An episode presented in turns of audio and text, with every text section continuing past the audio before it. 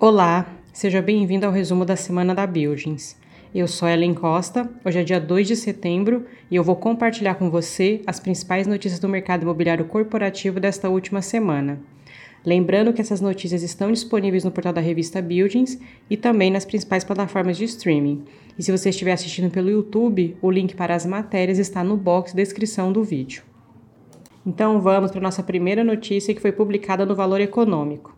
Fim da alta dos juros deve ajudar produtos do segmento imobiliário.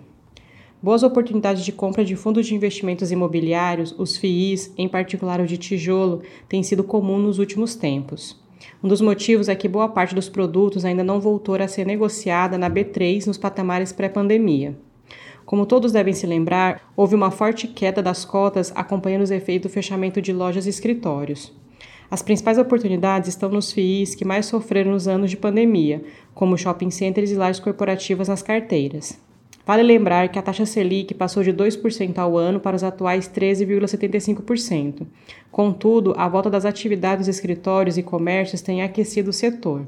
Os fundos de lajes rendem, na média, 26% menos do registrado em fevereiro de 2020, considerando o retorno calculado em cima da cota ajustada por proventos até julho deste ano. Os FIIs de shopping centers rendem 12,02% menos. Na ponta contrária, os FIIs de logísticas têm um desempenho de 0,08% acima do pré-pandemia, enquanto a grande estrela do período, os FIIs de papel, com recebíveis na carteira, têm desempenho de 24,74% superior.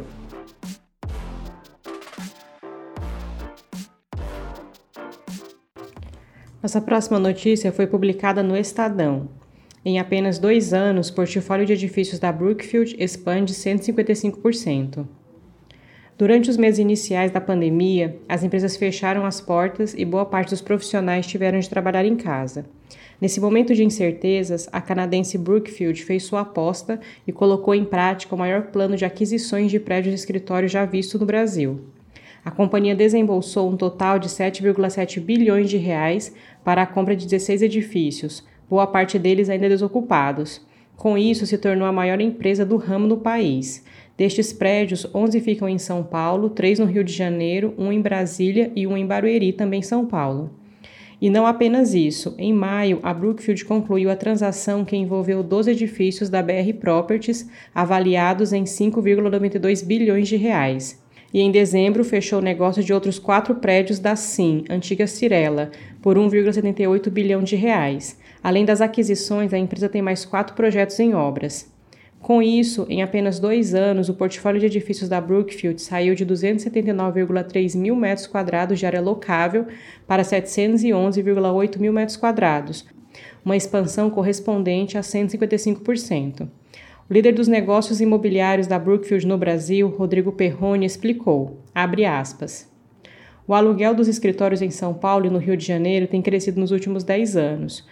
O número nominal está praticamente estático há 10 anos. Não estou falando nem do valor real.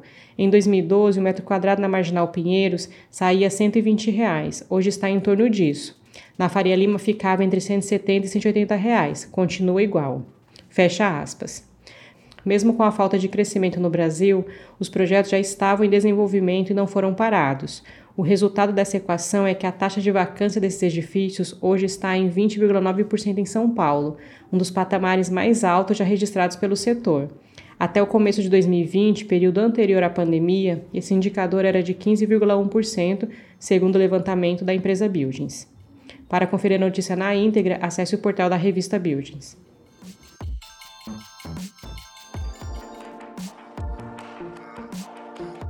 Nossa próxima notícia foi publicada no portal Seu Dinheiro. FIIs de escritório, shoppings e logística são os mais rentáveis do mês de agosto. Depois de apanharem muito durante a pandemia e serem ignorados por boa parte dos investidores, os fundos imobiliários de tijolo do segmento de escritórios, shoppings e logística registraram performance superior aos FIIs de papel. Isso aconteceu pela segunda vez consecutiva neste ano. A corrida pelos portfólios compostos por ativos reais levou a classe a conquistar a maioria absoluta entre os 10 fundos mais rentáveis de agosto, com nove representantes. A lista dos campeões do mês inclui FIIs que são donos de escritórios, lajes corporativas, shopping centers e galpões logísticos. O único entre os 10 mais rentáveis de agosto que não se enquadra na categoria de fundo de tijolo é o Quineia Fundo de Fundos, KFOF11. Ainda assim, mais da metade da carteira do KFOF11 é composta por FIIs que investem em escritórios e shoppings. Os cinco primeiros colocados são o BTG Pactual Corporate Office Fund, de lajes corporativas, com 23,18% de variação da cota, o RBR Properties, que é modelo híbrido, com 21,14%, o XP Industrial, de logística, com 19,54%, de novo, o HSI Malls, de shoppings, com 16,06%, e o Green Towers, também de lajes corporativas, com 14,93%. Para conferir a lista completa, acesse o portal da revista Buildings.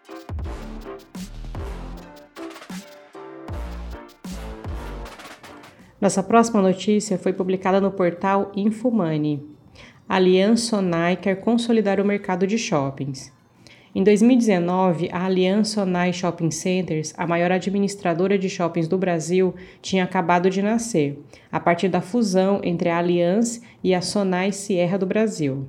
A companhia vivia um momento excelente, com um portfólio de 39 shoppings espalhados pelas cinco regiões do Brasil, a empresa levantou 1,19 bilhão de reais com oferta de 27,7 milhões de ações.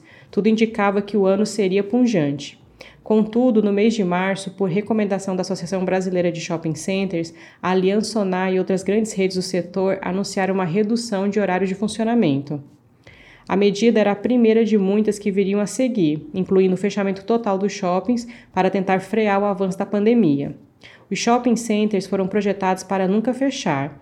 Abrimos todos os dias, inclusive em feriados internacionais, e temos um orgulho enorme de prover esse serviço para a sociedade. Então, além do fator econômico, esse fator de fechar o shopping teve um peso emocional grande no nosso time, conta Rafael Sales, CEO da Aliança Sonai em entrevista.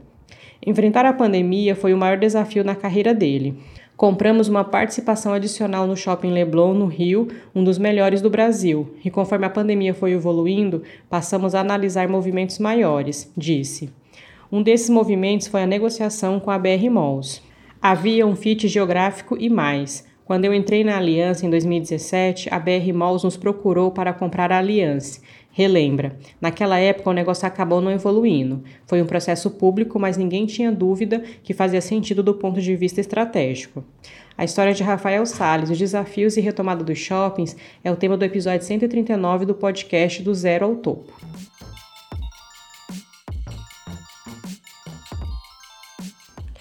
Nossa última notícia foi publicada no Brasil Journal.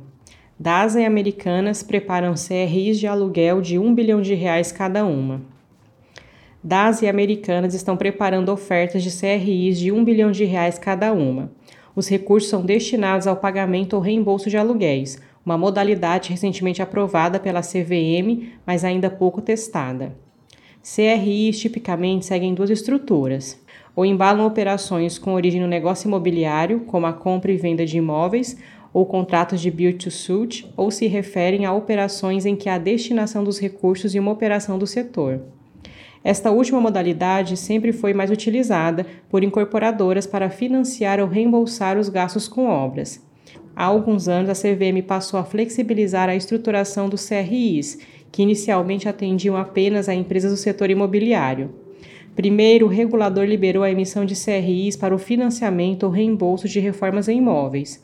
Neste ano, novamente após uma consulta da XP, liberou a emissão do título para o pagamento de aluguéis. Com isso, aumentou o rol de companhias que podem acessar este mercado.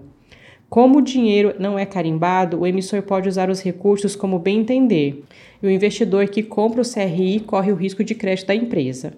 Na prática, trata-se de uma operação de dívida comum sob o chassi de um instrumento com benefício fiscal. Neste tipo de operação, o lastro é uma dívida.